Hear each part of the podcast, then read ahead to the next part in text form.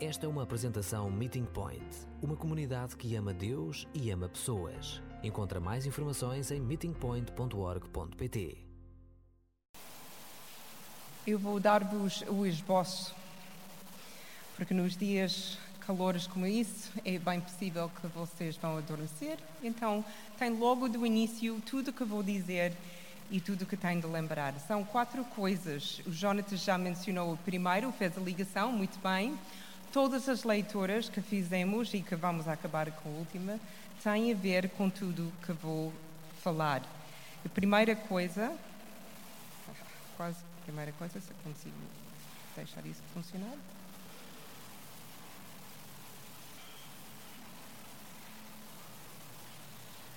O meu computador fechou e por isso às vezes papel ainda é melhor. Ah, ok, conseguimos. Primeira coisa para lembrar: sempre convidar Jesus. Sempre, em todas as ocasiões.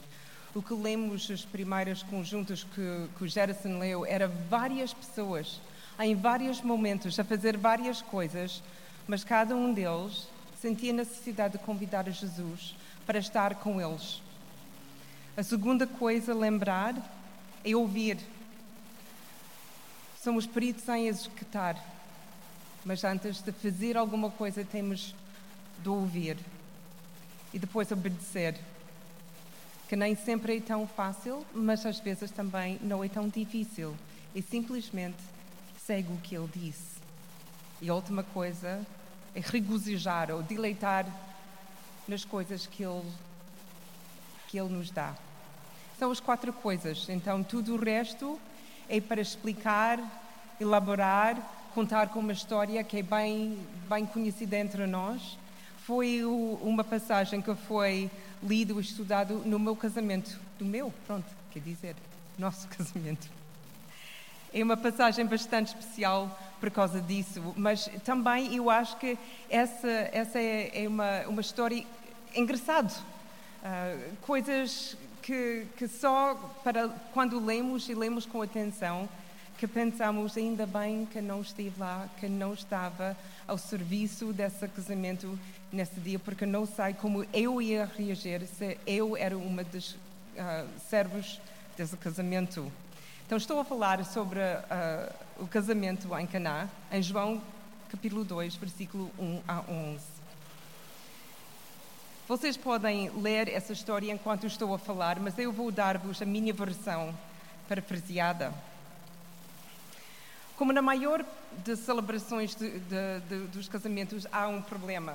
Uh, no grupo Barnabé, semana passada, duas pessoas casaram durante o ano do grupo Barnabé e mais vão, duas vão casar uh, aqui em breve. E eles que casaram estavam a contar todas as dificuldades que eles tinham no seu casamento. E alguma coisa também nesse casamento corre muito mal. A família anfitrião de celebração ficou sem vinho. E não é apenas um problema, como é uma vergonha. Tentaram manter isso em segredo, mas de alguma forma o que aconteceu chegou aos ouvidos de Maria, mãe de Jesus. E isto é que eu suponho aconteceu. Imagina que alguém já tinha tentado resolver o problema. Provavelmente até foram até a adega para ver, para ver se havia ainda mais garrafas escondidas, mas voltaram com mãos vazias. Depois andaram para todo lado, todas as mesas, para ver se por acaso um dos, das garrafas na mesa ainda tinha vinho, mas não havia vinho, estavam todas vazias. Então correram para a cozinha para ver se calhar uh, o vinho para cozinhar ainda estava disponível. Foi ainda horas depois do início da cerimónia. Quem ia saber se era vinho bom ou vinho da cozinha? Mas ainda assim, a cozinha estava vazia. E provavelmente até mandaram alguém no meio da noite para tentar arranjar vinho. Era uma loja, falar com o vizinho, mas ainda assim não havia vinho. Todas as lojas fecharam e todos os vizinhos estavam provavelmente no tal casamento. E agora Maria fica a saber o que está a acontecer. E ela também verifica todas as alternativas e depois resolve falar com Jesus. Jesus, entretanto, Deve estar a desfrutar o casamento com os seus amigos. Se calhar ele está até a dançar com a noiva ou a encorajar o noivo que é bastante nervoso. Ou se calhar ele está na mesa com os seus discípulos a conversar e com as outras pessoas. Em qualquer maneira, Maria vem ter a, a, a, estar com ele e fala em voz muito baixa: Jesus, temos um problema. Não há vinho. E Jesus olha para ela, encolheu os seus ombros e disse: Então, ok, o que queres que eu faça? Estou de folga, não estou de serviço hoje. Não sabemos realmente como Jesus agiu, agiu ou o que ele disse, mas em qualquer maneira, a maneira que ele falou, a maneira que ele olhou, Maria sabia que ele ia fazer alguma coisa. E assim ela prepara os criados. Façam tudo o que ele vos dizer. E aqui vamos parar e fazer algumas observações. Primeira observação que notei é normalmente no casamento o foco é nos noivos. Mas aqui, no Evangelho de João, nem sequer mencionados. Eu tenho certeza que Jesus passou tempo com eles, mas eles não são o foco dessa história. O encontro é inevitável é com os criados e indiretamente com o mestre de cerimônias. Está, esta história não é sobre as pessoas especiais, durante o seu momento especial. Este é um encontro com pessoas comuns, normais, que estão a fazer coisas normais e comuns. Eles estão a trabalhar, mas conhecem Jesus de forma extraordinária. A segunda observação está no versículo 2 e com ela uma aplicação. Jesus e os seus discípulos também tinham sido convidados. Mais uma vez, ponto 1. Um, convidar Jesus sempre. Obviamente, aqui nas nossas igrejas evangélicas, até na nossa cultura católica, convidar Jesus para um casamento é totalmente natural, tal como o nascimento de um filho, um funeral, ou até celebrar uma nova casa ou um novo emprego. Mas os outros momentos, igualmente importantes, como todos os dias que entramos no nosso trabalho, ou durante a discussão que estamos a ter com o nosso marido ou a nossa mulher, ou aos treinos desportivos, ou quando estamos de férias. Convidamos Jesus intencionalmente para todos esses momentos, quando entramos no carro, quando fazemos compras, quando vamos à praia. Ou Jesus é só para os momentos especiais ou momentos de crise. Convidamos Jesus sempre. O encontro com Jesus no casamento ou no funeral, em momentos de grande alegria ou mesmo de grande tristeza, são momentos claramente inevitáveis, mas também expectáveis. Mas Jesus quer encontrar conosco nos momentos mais mundanos das nossas vidas. E também nesses lugares Ele quer ter, ter um encontro inevitável conosco. A terceira observação, versículo 5. Ouçam o que ele disse. A Maria disse: Façam tudo o que ele vos dizer. E como diz, a maior, a maior parte de nós somos melhor em executar do que ouvir. E precisamos de aprender como fazer as duas coisas. O que Jesus realmente quer que eu faça? O que Ele quer que tu faças? O que estamos a ouvir? que estamos a ouvir Ele a sussurrar para nós? A partir da Sua palavra? Ou usando as outras pessoas? Ou nos nossos tempos de reflexão e contemplação? Jesus não diz muitas coisas, não diz muitas palavras nessa história, mas cada palavra é importante. Se nós não temos tempo no nosso dia de parar e ouvir, como vamos agir? E como sabemos que estamos a agir bem quando nem sabemos o que nós devemos fazer? Eu entendo a dificuldade, porque cada dia também eu faço o, meu tempo sós com Deus. E algumas vezes tenho uma hora ou até duas horas com Jesus. Mas não, nem sempre. Às vezes coisas acontecem, pessoas ligam, tenho um encontro, então passo o meu tempo com Jesus a correr quase. Sim, leio, leio a minha Bíblia porque tenho de ler a minha Bíblia. Até estou a seguir um padrão, o plano no YouVersion e tenho de completar, mas quantas vezes leio, faço o check, mas não estou a ouvir o que ele está a dizer? O que podia correr mal nesse casamento, os seus servos não tinham ouvido o que Jesus tinha dito. Importância nas nossas vidas, tão ocupados, tão, que, que andam tão depressa, e forçar-nos de desligar e só ouvir. A quarta observação, ainda em versículo 5, façam tudo o que ele vos dizer. Ou seja, obedecer quando compreendemos e quando não compreendemos. E aqui a história torna-se interessante. Essa vai desafiar os criados a todos os níveis, porque Jesus lhe pede, não faz muito sentido e até parece um pouco louco o que ele pede. Conseguem imaginar os servos ou os criados nessa circunstância? Eles estão aflitos, estressados, Todo, toda a festa está a correr, as pessoas estão a deliciar, menos um grupo de pessoas. As pessoas percebem que não há vinho. E eles estão a fazer e tentar fazer tudo e mais alguma coisa para procurar vinho, servir, servir vinho, mas não há nada para servir além da água. E eles sabem que o anfitrião vai ficar humilhado quando, quando as pessoas percebem que ele não planeou muito bem esse casamento e se calhar até a família vai ficar envergonhado.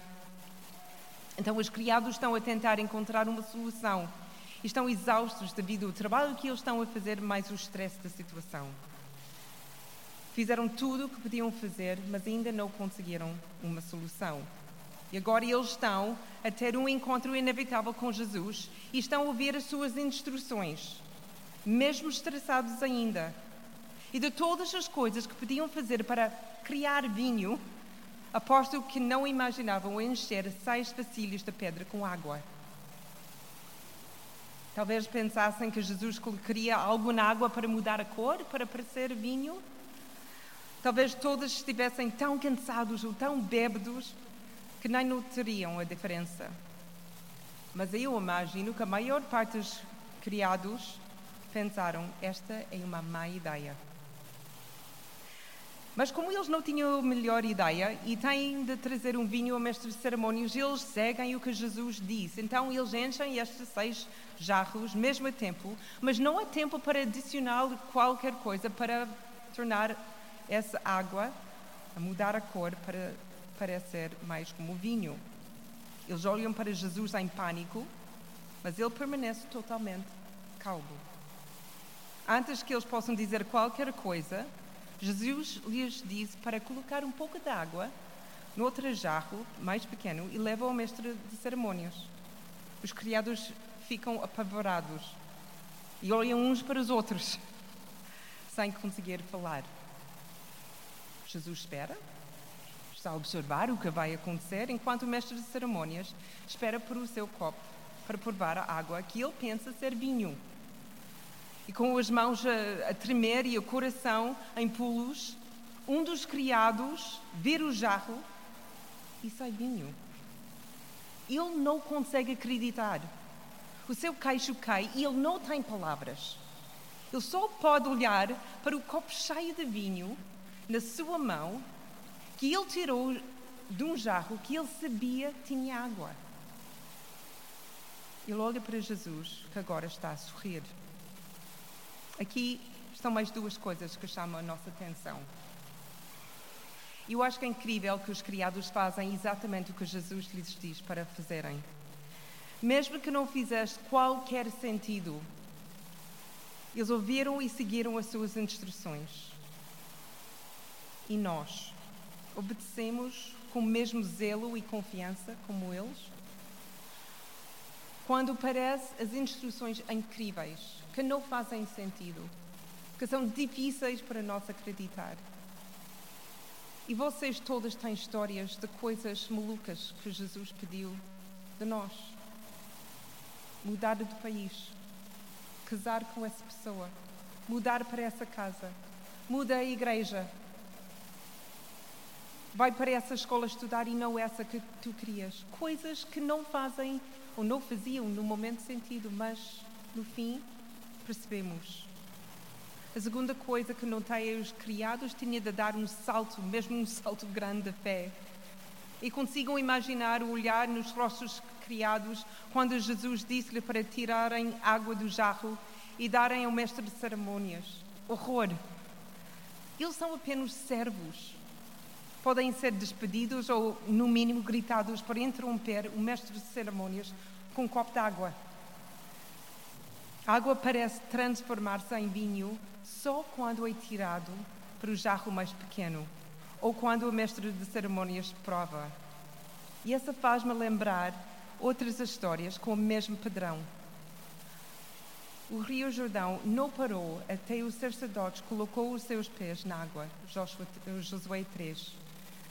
A farinha e o óleo da viúva não foram reestabelecidos até ela começou a usá-los. 1 Reis 17.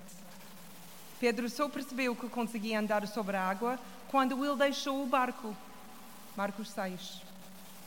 Dizer que nós temos fé é uma coisa, mas agir sobre a fé que temos é o que conta. Então, os servos tinha de pôr a água no copo para ver o vinho aparecer. Não era só dizer, ya, ya, Jesus, confio que essas vasilhas têm, têm vinho. Jesus diz, não, tira e põe num copo e serve. Então, embora que não possamos sentir mais como o pai que gritou, eu acredito, ajuda-me na minha incredulidade. Quando Jesus está por perto, podemos ter a coragem para tentar. E temos o apoio quando falhamos e temos a força para tentar novamente o que Ele quer ver e que nós colocamos os pés na água, sair do barco, usar o que nós temos e depois Ele faz o resto. Até tira água de um jarro para ver vinho no copo. Então, quando o mestre de cerimônias prova o vinho, ele fica surpreendido e ele chama o noivo e diz: Este vinho, este é o melhor vinho que já provei. Normalmente o bom vinho sai no início da celebração, mas tu guardaste o melhor até agora. Na mini versão da história, Jesus está a rir e os criados estão aliviados. Mas essa deixa-me para o seguinte ponto. Aprendemos a deleitar como o que Jesus providencia. Nem todos os encontros inevitáveis com Jesus terminam de forma tão feliz e imediata às vezes é preciso tempo para que o encontro com Jesus faça sentido e traga alegria. Às vezes, para algumas pessoas, até pode levar uma vida inteira. Mas depois há essas histórias, há esses momentos na nossa vida que o encontro, logo depois, a nossa vida encha com alegria, encha com a coisa que precisamos. E temos de aprender a deliciar nisso pessoalmente estou muitas vezes tentado a desconfiar disso. Hum, não sei se, se é bom demais para ser verdade. Ou pergunta-me se posso confiar. Ou, ou quando é que o martelo vai cair e algo mal vai acontecer. Mas tantas vezes Jesus não só dá coisas boas, como nos dá coisas e prendas incríveis. E temos de aprender a regozijar mais, valorizá-las e partilhá-las. Eu duvido que a mestra, embora que não é, não é falado no, no texto, duvido que a mestra de cerimônias e o noivo eram os únicos que provaram o vinho. Jesus disse para encher seis vasilhas. Então havia vinho suficiente para todos. Então imagina que todos tinham a oportunidade de provar esse vinho de reserva.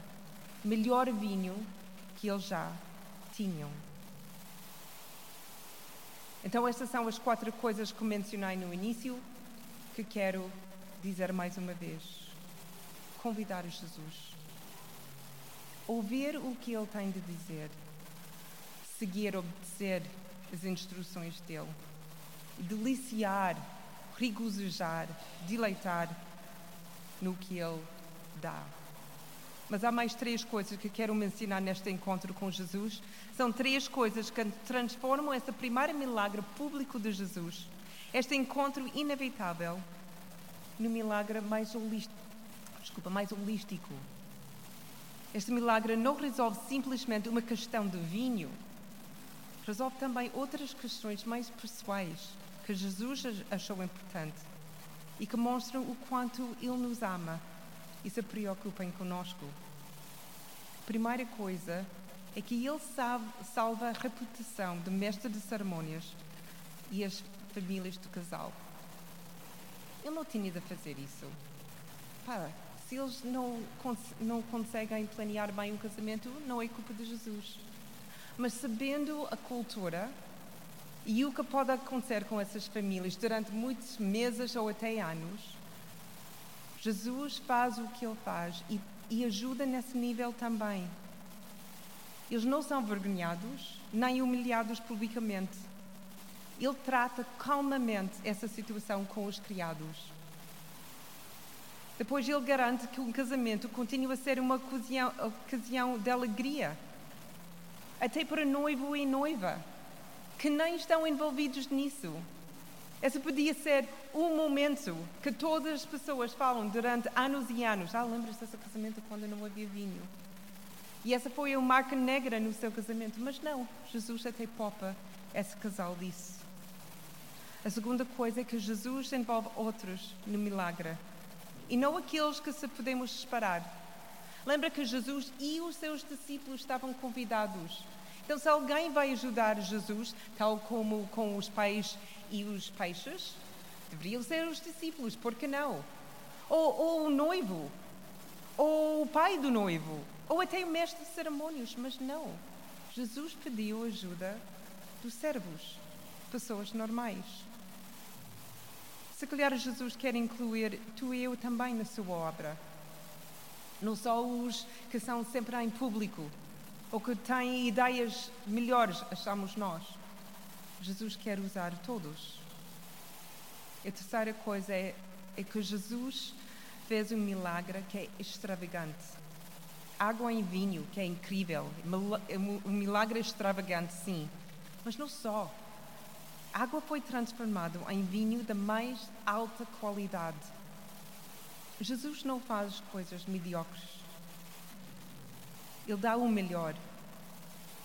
E nessa cerimônia não era mesmo necessário, porque depois de tantas horas de, de, celebração, as pessoas, provavelmente, a maior parte pelo menos, não ia saber a diferença. Mas para Jesus era importante sempre dar o melhor. E pensei, a tua vida e a minha também não foram feitas para ser mediocres. Jesus quer que sejamos extravagantes. Extravagantes na nossa generosidade, na nossa compaixão, na nossa missão no nosso tempo, na nossa ética, na nossa maneira de trabalhar e nos nossos relacionamentos e podemos continuar. A extravagância de Jesus deve passar por nós, que não deve ficar conosco, mas deve espalhar para a nossa sociedade. Esse casamento em Caná, para mim, mostra-nos como os encontros inevitáveis com Jesus não só mudam a vida, como também são encantadoras, milagrosas e transformadoras. Por isso, todos os dias, convidamos Jesus a encontrar-se conosco. Escolhemos de ouvi-lo, a fazer o que ele disse e desfrutar o que ele tem para nós.